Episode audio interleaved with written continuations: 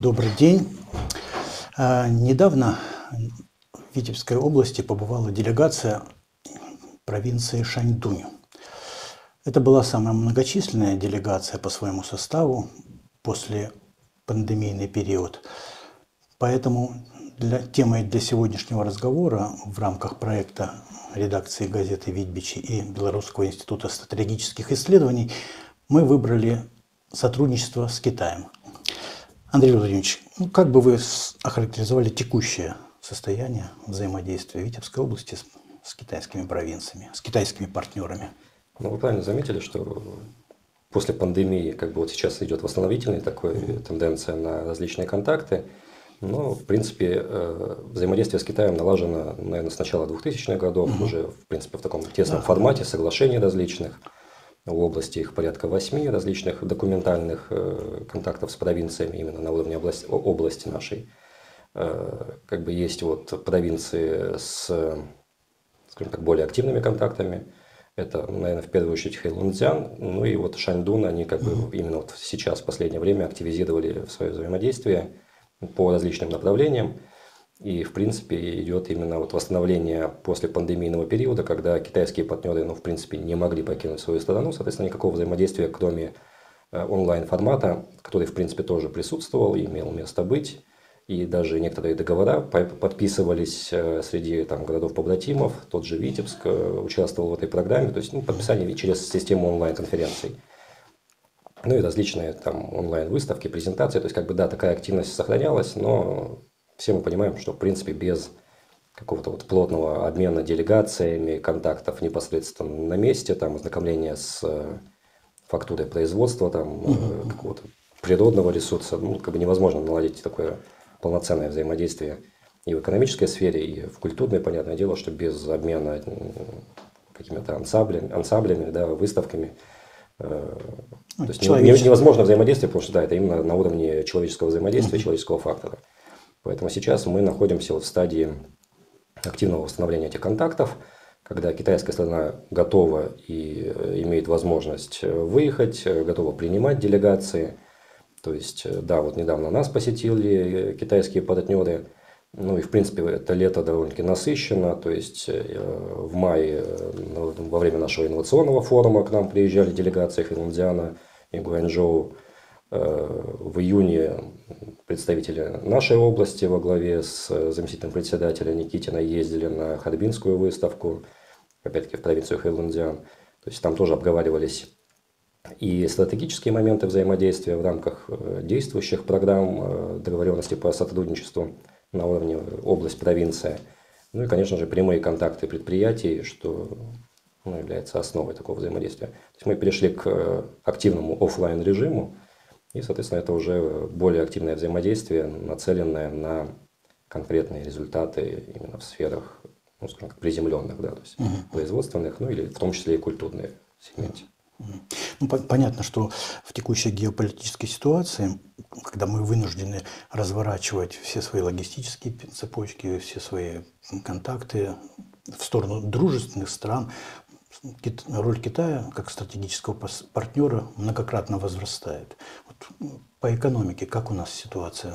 Да, как здесь, э, ну, здесь как бы двоякая ситуация. То есть, с одной стороны, Республика Беларусь и Витебская область всегда Э, позиционировали себя, ну, говоря о своем потенциале, всегда говорили о транспортно-логистическом потенциале. Угу. И имелось в виду именно связь Востока и Запада. Да, то есть как бы мы находились вот в таком э, промежуточном положении, позволяя, как бы, ну, рассчитывая на логистические пути через нас. Здесь и в нашей области э, тот же логистический центр под Оршей Бремино Групп, который строится, ну, в принципе, уже часть построена, но изначально проект был гораздо масштабнее, и, в принципе, ожидания еще сохраняются на именно полноценный такой формат. Но это все было именно запитано на китайские грузы в Европу. К сожалению, сейчас, конечно, этот канал, он несколько уменьшился. То есть, если мы рассчитывали на будный рост, то здесь как бы такая э, ситуация стагнации неопределенности. Но если мы говорим о напрямую взаимодействии нас и э, провинции Китая, Китая то здесь можно отметить, что у нас э, значительно увеличился экспорт. Ну, причем так, скажем так, э, конечно же, с учетом масштабов партнерства, да, то есть как бы Китай с его э, очень широким представительством по сфере промышленности, с учетом его технологичности и развитости в производстве каких-то компонентов, ну, то есть уже это, именно на это была нацелена их экономика, не зря западные компании, они переносили свои производства именно туда, то есть как бы с учетом дешевизны и в то же время э, соблюдения технологий, то есть передачи технологического какой-то компоненты. Поэтому импорт из Китая у нас как бы был традиционно выше экспорта, он в принципе пока и сохраняется в такой же тенденции. Но если мы говорим про импорт, то он скорее такой э, вялотекущий или даже замедляющийся рост по нему, э, то экспорт у нас идет именно будное такое развитие. Эм, если мы берем последние лет пять, то в 2017 году было такое наверное, минимальный уровень товарооборота за последние десятка-два лет – между нами и Китаем. Э, и при этом экспорт там составлял порядка 3,5 миллионов долларов всего лишь. Ну, да, большие цифры. В 2021 году мы уже почти достигли цифры в 30 миллионов, то есть существенный рост. А в 2022 году мы по, по сравнению к 2021 году приросли практически в два раза, то есть уже больше 55 миллионов. То есть экспорт, он именно развивается. Здесь существенную роль сыграло э, расширение номенклатуры продукции, которую мы поставляем на экспорт. И здесь, ну, просто так для примера, в 2006 году, в таком, ну, что, что называется, в начальном периоде нашего сотрудничества экономического, именно прямого такого, основу нашего экспорта составляли э, продукция нефтехимии, э, жгуты синтетические, то есть э, ну, практически 95-96% экспорта было вот нацелено на эти товарные позиции. Ну и, в принципе, сам ассортимент, он был там порядка 10-12 позиций по укрупненной классификации – то есть, как бы, ну, довольно-таки узкий. В 2021 году э, список этих позиций расширился уже практически до 30, и основу экспорта стали составлять э, продукция э, сельскохозяйственная и пищевая, то есть мясомолочная продукция, кондитерские изделия, в принципе, алкогольная продукция. Все это э, пользуется спросом э, на рынке Китая. И здесь как раз вот это изменение, оно связано, во-первых, э, с тем, что мы стали лучше понимать друг друга, то есть произошло проникновение культур, Я хотел спросить, распробовали, да, да. как бы понравилось, поняли, да, то есть как бы и те э, китайцы, которые приезжают к нам учиться, э, плюс какие-то программы по обмену, по преподаванию, по культурному обмену, опять-таки те же делегации, пусть даже экономические, деловые, да, то есть они так или иначе пробуют местную, местные продукты и, соответственно, потом налаживаются контакты по их по предложению, по спросу уже на внутреннем рынке в Китае. И плюс, конечно, важный, сегмент, важный аспект в этом плане – это то, что Китай, как и, в принципе, страны Европейского Союза, да, допустим, у каждой страны из них есть э, жесткие требования по э, сертификации, по контролю качества продукции и особенно в пищевой продукции. Вхождению на их рынок. Да, то есть как бы Европейский Союз в этом плане очень закрытый, что, ну, к сожалению, было и до угу. этого. Были у нас проблемы с поставками туда, именно вот в этой части, то есть как бы ну, сложность получения разрешительных документов, потому что ну, есть свои производители и, соответственно, лобби своих интересов. Э, с Китаем тоже была ситуация, просто что нужно было вот пройти все процедуры для того, чтобы обеспечить, гарантировать безопасность продукции, ее соответствие э, внутренним регламентам китайским. Поэтому вот постепенно, по мере расширения количества предприятий, которые получили вот эти вот разрешения на поставки продукции, соответственно, и роль пищевого сегмента, скажем так, да, она увеличилась в объемах поставок. Э, то есть, как бы, ну, превалирующая часть. Но при этом мы экспортируем также и продукцию деревообработки. У китайцев есть интерес в льнопереработке, по льну. Э, сохранился же, сохранились опять-таки поставки по нефтехимической продукции – то есть, в принципе, список довольно-таки широкий, э, и он, как бы, ну, в принципе, постоянно расширяется и э, поддерживается, скажем так, именно с учетом рыночных отношений, да, то есть рыночного спроса, что актуально, происходят видоизменения продукции. То есть э, здесь и наши предприятия открыты, и китайские партнеры, ну, как бы по мере узнавания продукции, они вносят свои предложения о том, как им это удобно э, реализовывать у себя, то есть в каком формате им удобно получать это по экспорту. То есть мы стали лучше понимать друг друга, наши производители стали, научились работать на, на китайском рынке, потому что это немаловажно, да? Ну, то есть, в принципе, этот процесс, он шел э, и так, но он был, э, скажем так, такой, ну, в замедленном таком латентном состоянии, плюс потом еще пандемия наложила свой отпечаток.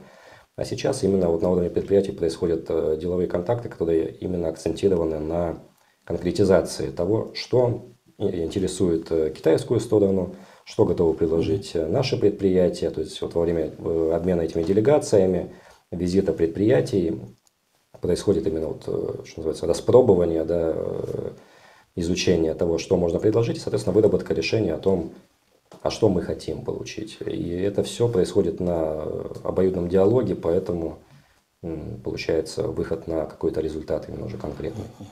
Ну вот, что касается логистического потенциала, тут есть ли перспективы для все-таки того, чтобы он был востребован, чтобы мы, у нас какие-то контакты в этой сфере развились, или же все-таки он уходит ну, наверное, план из-за этой ситуации? Сейчас, да, сейчас mm. сложно об этом говорить, потому что все-таки здесь, э, ну, Китаю, конечно, э, это направление интересно, но у него есть альтернативный и, скажем так, исторически уже сложившееся направление, это морские перевозки, поэтому, конечно, формирование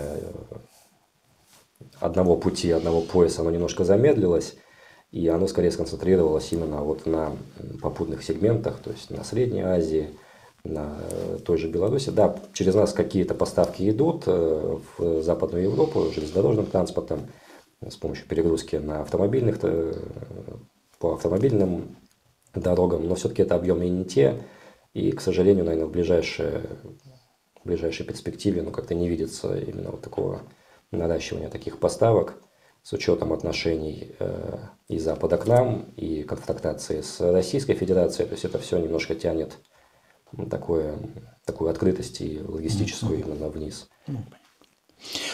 А вот что касается, ну, в основном сейчас шла речь о торговле, о торговом сотрудничестве, да, а что касается вот кооперационных проектов в плане промышленного производства, есть здесь о чем поговорить, есть ли здесь, здесь потенциал? Есть большой наш интерес в первую очередь, потому что ну, объективно э, Республика Беларусь она заинтересована в привлечении внешних инвестиций, и Витебская область здесь не исключение.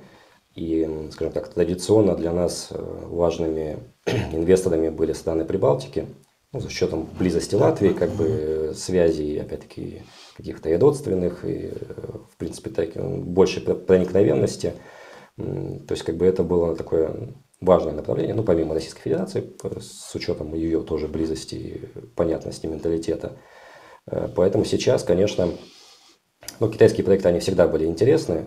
В нашей области был ряд крупных проектов. Это и модернизация льного комбината, потому что, опять-таки, китайцы сами заинтересованы именно в э, работе с льном, и с его э, выращиванием, переработкой и дальнейшим производством. Э, у них есть свои наработки в этом плане, поэтому вот они участвовали в модернизации льного комбината Аршанского. Это строительство Витебской ГЭС, опять-таки это обмен э, технологическим планом, то есть как бы китайская компания, которая формировала весь пул работ, оборудования. Если взять э, более далекую перспективу, то, наверное, крупным проектом можно назвать модернизацию Лукомырской ГРЭС, когда они строили, да, строили ПГУ-400. Да, То есть такой знаковый проект, опять-таки в сфере энергетики. То есть в начале сотрудничества акцент был сделан именно на том, что у Китая есть технологические наработки вот в сфере энергетики, строительства, и они были готовы предоставить и оборудование, и провести все монтажные работы, ну, там, с привлечением, естественно, mm-hmm. по подряду каких-то наших организаций или других, э, то вот постепенно это все смещается в сторону именно работы по совместным проектам в сфере обрабатывающей промышленности. То есть вот вино переработка – Э, в принципе, конечно, есть интерес и с нашей стороны, и с их в сфере э, сельскохозяйственной, э, сельского хозяйства mm-hmm. и производства пищевых продуктов. Но здесь есть сложности с тем, что ну, китайские инвесторы с учетом своей специфики ориентированы на достаточно большие масштабы. И, ну, скажем так, у нас это наталкивается на некоторые сложности в плане и выделения земли, да. и плюс все-таки китайское сельское хозяйство, оно ориентировано на активное использование э, удобрений, пестицидов и прочих химических составляющих, что ну, вызывает некоторые опасения в экологическом плане, в части экологической безопасности нашей территории. И поэтому э, такие проекты, они ну, пока не нашли реализации – Просто потому что, ну, как бы и наши органы управления, ну, все-таки ориентирована в первую очередь на наше население, поэтому на защиту наших интересов, экологии. Все-таки Витебская область, она считается одной из самых экологически чистых в нашей стране, да, то есть с учетом загрязнений. И не хотелось бы принести сюда как-то искусственно вот такие вот негативные моменты. Поэтому здесь интерес есть, но, скажем так, вот пока пандемия сильно очень осложнила вот этот процесс. То есть, как бы некоторые проекты были готовы э, до начала пандемии, ну, в такой стадии проработки, но уже близко к финальному, к завершающему этапу подписания соглашений. Но пандемия это все дело э, заглушила, поэтому сейчас это скорее именно вот э, восстановление с нуля, что называется. То есть именно поиск точек соприкосновения, когда и китайским инвесторам интересно вложиться, и нам, естественно, есть возможность предоставить какие-то площадки, ну и в, в первую очередь это именно в сфере обрабатывающей промышленности, уже конкретных производств, э, с учетом востребованности продукции и в России, то есть по линии импортозамещения, ну и просто с учетом налаживания именно уже техно, тесных э, кооперационных связей с китайскими партнерами на республиканском уровне. Ясно.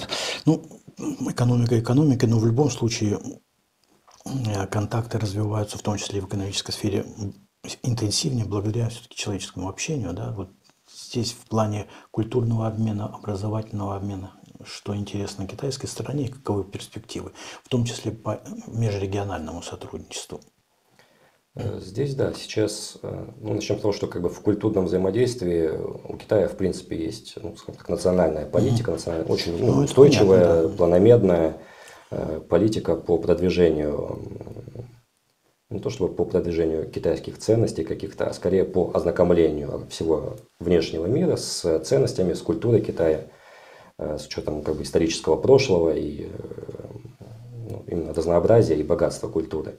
Поэтому в этом направлении э, проводятся различные мероприятия, как правило, под эгидой посольства Китая в Республике Беларусь. То есть, в принципе, нашу область активно посещает и посол Китая.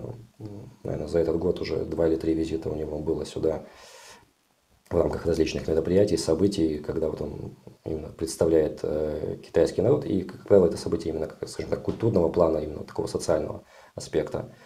Э, но в то же время есть, конечно же, и взаимодействие, ну и налаживается взаимодействие среди субъектов, э, то есть как бы и наша филармония, она в принципе интересна для Китая, и различные другие культурные центры наши. Э, потому что ну, китайцам тоже с учетом, опять-таки, прошлого пандемии хочется какого-то разнообразия привлечь не только в, э, с путем выезда вовне, но и, э, скажем так, приглашения каких-то вот таких аутентичных ансамблей mm-hmm. к себе. Но, наверное, вот отдельно можно отметить и сферу образования. Здесь тоже произошла активизация Э, до пандемии, в принципе, китайские студенты тоже посещали, ну, становились студентами наших вузов, э, но эта программа была, скажем так, такая довольно единичная. Сейчас э, идет восстановление и ну, такое в направлении расширения количества участников данных процессов. В Китае есть посреднические, посреднические, посреднические структуры, которые официально как бы зарегистрированы и именно обеспечивают вот этот обмен студенческий, формирование заинтересованных там, предоставление услуг здесь, сопровождение.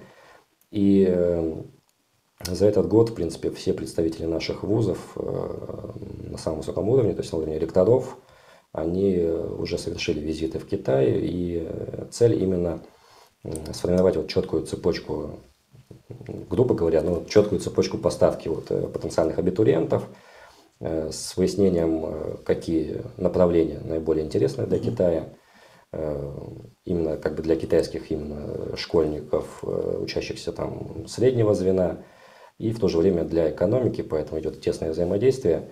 И в образовательной сфере, как бы, да, есть э, четкое понимание, что этот обмен, он будет расширяться. И здесь можно даже отметить, что скорее, опять-таки, вот как и сельским хозяйством, есть просто какое-то ограничение в нашем законодательстве и в наших интересах, в сфере образования, в принципе, аналогичная ситуация, когда, э, в принципе, Китай был бы, наверное, не против открыть где-то у нас в республике в любой из областей свой вуз, да, то есть, как бы, ну, или, называется, выкупить э, государственный и сделать его своим. И с учетом э, масштабов страны, как бы, количество студентов, желающих обучаться за рубежом, оно значительное. Тем более у нас, ну, если брать именно нашу область, у нас есть такие специфичные и интересные для них направления. Э, ну, скажем так, в первую очередь такого художественного плана. То есть, э, в принципе, китайцы сами по себе, они э, больше как-то в последние годы были ориентированы на технологии, да, на развитие вот э, такого инженерной составляющей, скажем так.